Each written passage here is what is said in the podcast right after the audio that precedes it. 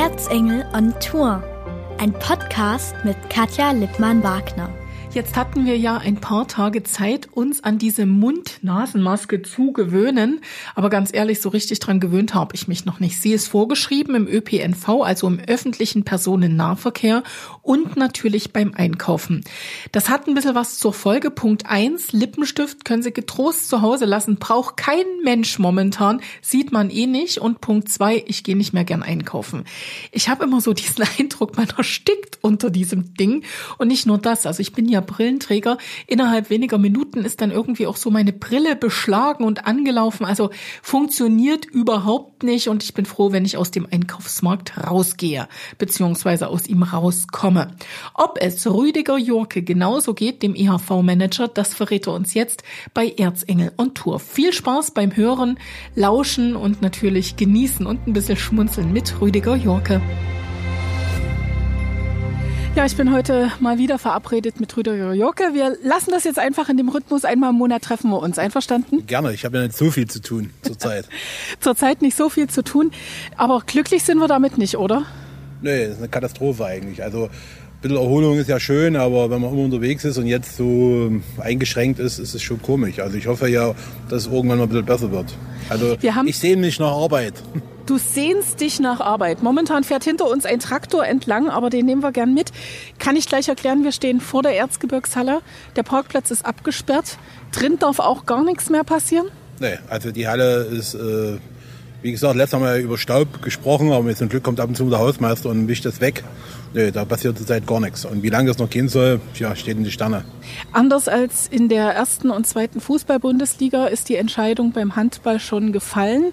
Ich gehe davon aus, du warst, glaube ich, auch der Befürworter, äh, dass man gesagt hat, lasst uns die Saison abbrechen. Ja, auf alle Fälle. Es hätte ja keinen Sinn gemacht, jetzt irgendwie noch was rauszuschieben und dann muss man sich grundlegend von Fußball, Fußball ist ein anderer Stern. Also es ist so, ich finde, sie sollen ruhig anfangen mit Spielen, aber es hat ja noch den Hintergrund, habe ich gelesen, 60 Prozent äh, ist der Tor TV-Gelder. Im Handball sind es 3 Prozent und in der zweiten Liga wird es wahrscheinlich 2 Prozent sein. Also das ist verständlich, dass sie spielen wollen, auch wenn sich jetzt alle aufregen.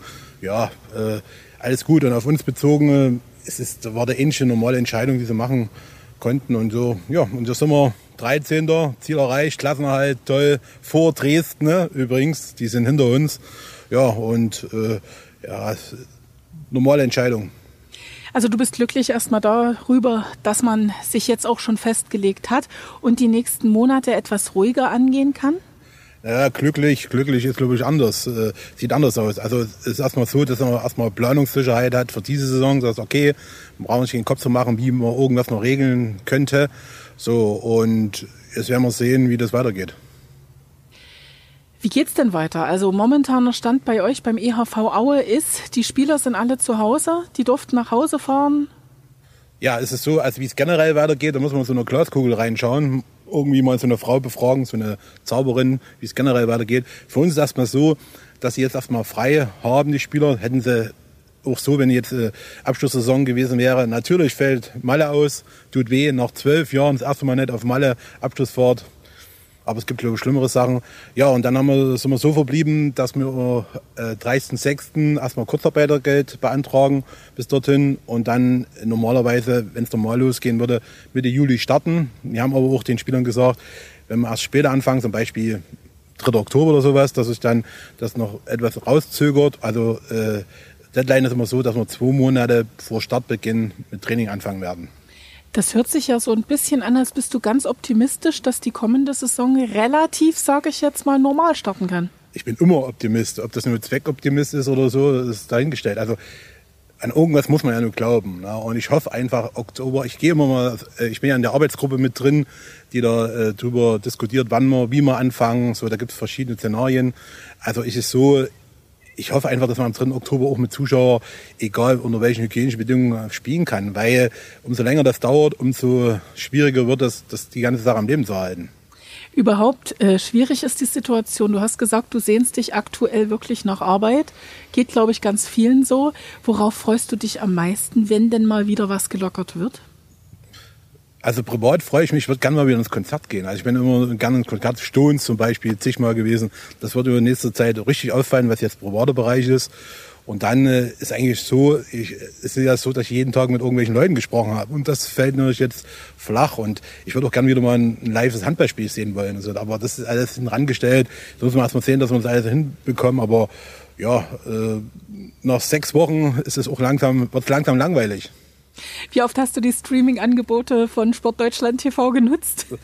Ja, äh, relativ. Ich hatte schon noch ein paar Sachen liegen. Ich habe auch uralte Sachen angeguckt, wo ich noch selber gespielt habe, so als Ego, mich da äh, hochzutreiben und denke, meine, ich habe gesehen, wie schlank ich damals war und wie gut aus ich, ausgesehen ich da damals noch habe. Das habe ich mir oft angeguckt oder habe auch was Sachen sortiert. Ich habe ja nur zig äh, Auszeichnungen von, von vergangenen Jahren. So, ja, das habe ich eben so gemacht.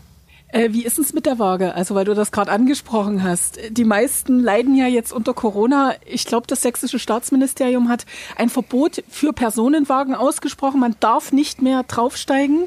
Äh, wie ist das bei dir? Hast du gegen verstoßen? Also, ich bin nicht, ich bin nicht Stand, Standbild Waage, ich bin Standbild Krebs. Also ich habe mit Wagen relativ wenig zu, zu tun. Also das hält sich in Grenzen. Also ich mache ja Training, ich habe Muskelzuwachs, ich habe zugenommen, aber wahrscheinlich kein Fett, sondern Muskeln. sieht man ja. Und und mal sehen, wie die, wo die Reise hingeht. Ich habe ja gesagt, wenn wir jetzt längere Zeit aussetzen und die Spieler sich nicht auf sich achten, dass sie nicht zunehmen, müssen sie sich warm anziehen, da komme ich wieder. Was machst du jetzt so? Wie sieht dein Tag aus? Triffst du dich noch regelmäßig mit Max, dem Gimpel? Ja, das ist vorbei, weil ja ist ja schönes Wetter, das äh, Vögelhäuschen ist weg. So, und die kommen jetzt auch nicht mehr, sind ein bisschen undankbar. Ne? Jetzt kommen sie nicht mehr, wo sie jetzt selber das Essen versorgen können, kommen sie nicht mehr vorbeigeflogen. Aber ich tue es doch beobachten. Zurzeit ist eine Elster, die immer ums Haus fliegt, sehr interessant. Ich habe jetzt auch die nächste Stufe erreicht. Es gibt so Apps, wo du Vogelstimmen erkennen kannst. So, und die werde ich mal demnächst runterladen, kostet zwar vier Euro noch was, aber vor zwei Monaten wird es schon gehen und dann habe ich die auswendig gelernt. Diese App auf jeden Fall wird dich so ein bisschen über die nächsten Wochen tragen. Was machst du sonst noch? Welche, welche Dinge stehen an. Sport hast du gesagt, machst du und es ist dir nicht gut bekommen. Das ist richtig. Also ich habe ja, ich habe es gleich wieder übertrieben. Also Frühbauer Liegestütze, Klappmesser und Kniebeuge, das geht ja. Und da habe ich gedacht, ich habe ja auch noch Gewichte zu Hause, nimmst du die wieder mal in der Hand. Und ja, und dann konnte ich den nächsten Tag kaum vor Schmerzen mehr laufen, weil mein Rücken dermaßen weh getan hat muss ich erstmal eine Schmerztablette essen. Also ich muss langsam die Sache angehen, um eine Figur wieder zu kriegen wie Arnold Schwarzenegger. Das dauert Und zum Physiotherapeuten darf man momentan auch nicht. Doch, ich habe ja auch gute an der Hand, das würde schon hingehen, aber die sind zurzeit auch sehr besetzt und sind wirklich Leute, die wichtiger sind. Und ich bin das ja gewohnt, ich kann mit Schmerzen umgehen, einen Tag war es dann weg. Rüdiger, du bist einer, der nimmt kein Blatt vor den Mund, ganz ehrlich es wird Zeit, dass alles gelockert wird, alles aufgehoben wird oder wie erlebst du das momentan? Ja, alles, das ist vielleicht äh, übertrieben, aber manche Sachen versteht man einfach nicht mehr. Ich glaube einfach, man muss auch abwägen, ist der Schaden der, der Einschränkungen größer als die Epidemie selber? Das ist schwierig. Also ich möchte auch nicht zu weit rauslehnen und sagen, okay, wenn es eigentlich selber betrifft, oder ich habe auch mit Ärzten gesprochen, die ja schon erlebt haben, wie da welche gestorben sind. Das muss auch ein sehr grausamer und schmerzhafter Tod sein, das verstehe ich alles. Aber ich glaube einfach, um ein Leben nach Corona auch äh, abzusichern, also beginnt Sport, Kultur, Restaurants, sollte man schon nach und nach versuchen, das äh, zu lockern. Wie das genau gehen soll, weiß ich nicht, aber ich denke einfach, es sind Maßnahmen, die versteht niemand. Also wenn zum Beispiel ein Baumarkt in Thüringen aufhat und 20 Kilometer entfernt in Sachsen zu hat, ist logisch, dass die Leute dann unzufrieden sind und dann vielleicht langsam auch sagen, Mensch, mir geht das alles auf den Kranz. Ne? Also, oder Beispiel, noch ein Beispiel, ich kann ja zwei Nationalhymnen und der alten Nationalhymne kommt vor, Deutschland einig Vaterland. Das sind wir meilenweit entfernt. Der Föderalismus, jeder, jedes Land macht was anders. Die machen jetzt erstmal eine Maskenpflicht, dann ziehen die drei, Monate, äh, drei Tage später nach. Also das hat nichts mit Einheit zu tun. Und das ist, glaube ich, was die Leute auch unsicher macht. Keiner weiß genau, was dürfen wir jetzt, was dürfen wir nicht. Die machen es so, die machen es wieder anders. So zum Beispiel auf Handball bezogen oder auf Sport bezogen. Berlin legt fest, bis zum 24. Oktober Großveranstaltungen werden abgesagt. Bei denen sind Großveranstaltungen bis 5000 Mann. Wie ist die in Sachsen? Da sind es bis 1000. Was ist das von Durcheinander? Und das müsste, glaube ich, auch, äh, dass die, die Leute Sicherheit haben und auch ein bisschen mehr zufriedener werden, besser gelöst werden. Das ist aus meiner Sicht, äh, der Föderalismus ist zurzeit nicht gerade das Optimale. So, und dann, was ich glaube auch, ist, äh, man sollte, Virologen sollten eigentlich die Politik als Ratgeber mit bestimmen oder mit, mit beeinflussen, aber ich habe das Gefühl, alle, also wenn du anschaltest, wenn du einen Virologen ziehen willst, siehst du, wenn du Lust hast. So. Und das sind manche, sind in zwölf Talkshows innerhalb von von zehn Tagen zum Beispiel. Ja, die müssen Geld verdienen. Ja, das ist schon klar. Aber, und das ist, glaube ich, bei aller, bei aller Ernsthaftigkeit der Lage ist es, glaube ich, auch manchmal übertrieben und manche sind mir, wenn ich dann einen Durst sehe, so weil ich so oft im Fernsehen, so, die machen, glaube ich, teilweise die Bevölkerung noch unsicher, als sie ist. So, so Maskenpflicht ist zu sagen, ist vielleicht, vielleicht ist sie auch notwendig, vielleicht hilft, muss ich aber auch wieder sagen, Sportverein Dost vor fünf Wochen gesagt, das bringt überhaupt nichts. Du meinst einen Trosten wahrscheinlich, Trosten ne? oder wie der heißt. Trosten. So. so. Und jetzt ist alles wieder anders. Also es ist immer so schwierig, das einzuschätzen. Also man steht, weiß auch nicht, wo es, wo es so steht. Also wenn es hilft, ist gut, soll alle machen. Und das ist, aber irgendwann muss es schon mal ein bisschen nach und nach, sonst hat das Leben ja auch, das macht ja auch keinen Sinn. Also das ist ja, man muss ja trotzdem ein bisschen Lebensqualität noch haben und die geht aus meiner Sicht, wenn man das länger macht, immer mehr verloren. So und wie gesagt, also auch so, man soll das nicht äh, schlecht bewerten oder anders, anders einschätzen, aber ich glaube, bis im März sind zwei Millionen an Hunger gestorben. Zwei Millionen sind an Krebs gestorben. So, also das kann man vielleicht nicht gleichsetzen, aber man muss das die, die Relationen die, wahrscheinlich. Die Verhältnismäßigkeit geht mir ein bisschen verloren in letzter Zeit und da muss man einfach sehen, so natürlich, wenn du wirklich, wie sie alle prophezeien, die zweite Welle kommt und ja, ich meine, die erste Welle, die war ja Gott sei Dank vielleicht auch durch die Maßnahmen, die man eigentlich überschaubar. Also muss man einfach schauen. Also was ich dort gut finde, finde ich einen Marcel, einen Koch Marcel von Helios. Der hat immer sehr klare Worte gefunden. Ne? Ja, also der macht das gut. Der tut das nicht, also der weist darauf hin, wie, wie, wie gefährlich so eine, so eine Krankheit ist. Und er ist ja live vor Ort, der kann es ja auch einschätzen. Da sind ja schon einige auch in Helios gestorben. So. Aber er macht ihm keine Panik. Er sagt, okay, wir haben das im Griff so, so sieht's aus. So, und da macht es recht gut. Ich weiß gar nicht, ob er jetzt diese Woche wieder schon was gemacht hat. Also ich habe das gern gesehen und ich bin der Meinung, er macht das sachlich. Und das ist so, würde ich mir wünschen von, äh, von vielen, die dort alle ihren Senf dazugeben müssen. Jeder darf jetzt was sagen und das finde ich verkehrt. Rüdiger, lass uns ganz kurz nochmal zur Maskenpflicht kommen. Punkt eins: alle nähen Masken. Hast du schon eine genäht? Hast du dir eine gekauft? Wie sieht's aus?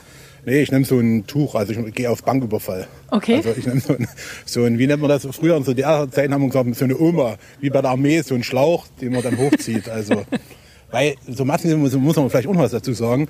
Das ist ja auch die Gefahr. Also ich habe es erlebt, äh, wo ich tanken war. Auf einmal stand eine Frau, die ist mir fast auf den Rücken gesprungen. Ich habe da kein Problem mit, weil eine Maske auf hat. Also viele denken ja, jetzt haben sie eine Maske auf und alles äh, bei Butter. Also das ist ja nicht der Fall. Und das ist, glaube ich, wieder die Gefahr von so einer Maske. Weil viele denken, jetzt habe ich eine Maske auf, bin sicher. Das ist ja nicht richtig. So. Aber okay, wenn es hilft, alles gut. Kann alles machen, aber nicht auf Dauer. Wird es EHV-Masken geben? Ja, das machen jetzt alle. Also ich glaube, da sind wir schon durch. Also DFK hat davon angefangen, wenn wir jetzt im, im, Oktober spielen müssen mit Maske, also die Spieler nicht, sondern die Zuschauer, dann werden wir das machen. Aber jetzt sehe ich da noch keinen Sinn, weil ich muss das ja auch vertreiben. So. Und ich glaube nicht, dass der dass es so viele sagen, ich will jetzt unbedingt eine ERV-Maske haben. Ne? So. Also, Maske, also ich würde eine nehmen und ja, ich weiß, es gibt also, andere, die würden die auch nehmen. Ja, aber so, und da muss man vielleicht so Maske sagen, ich hoffe schon, dass sie in zwei, drei Tagen, äh, zwei, drei Tagen, Entschuldigung, zwei, drei Monaten oder weiß ich wie lange wieder weg sind, weil pff, eine Maske, bei, bei manchen ist vielleicht eine Maske angebracht, aber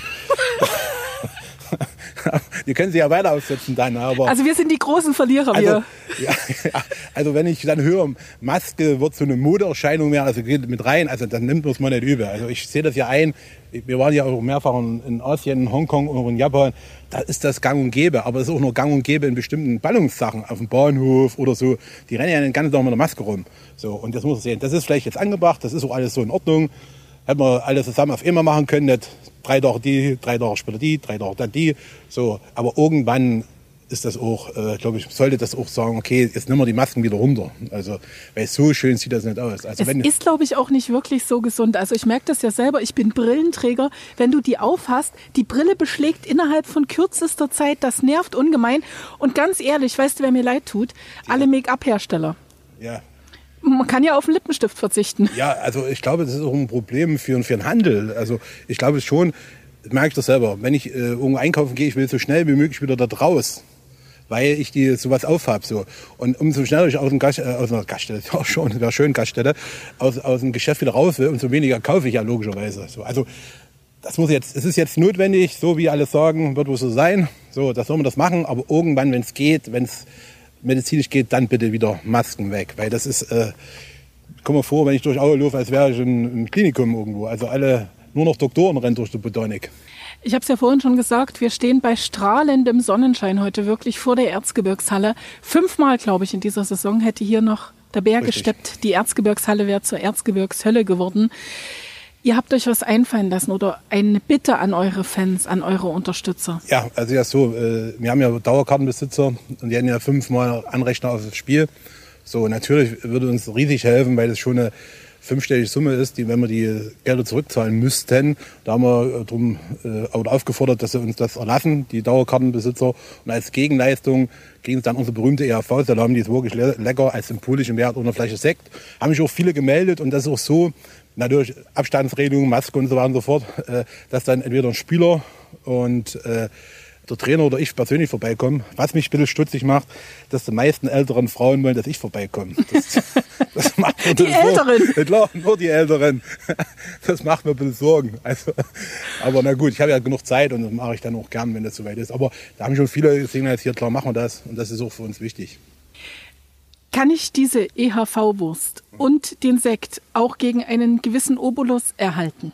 Ja, wenn ich nicht Dauerkartenbesitzer bin. Ist ja so, aufgrund der Sache in Hamburg, haben wir letztens darüber gesprochen, wo wir das gespendet haben, und jetzt die Dauerkartensache, sind wir jetzt noch ab, haben wir abgesehen, irgendwie jetzt so ein fiktives Spiel zu machen oder ein Pakete, wie der FCE das macht. Weil ich sage, okay, einer, der mit nach Hamburg gefahren hat, ist und einer, der äh, die Dauerkarte hat, der spendet mir über 100 Euro. Das ist ja keine kleine Nummer.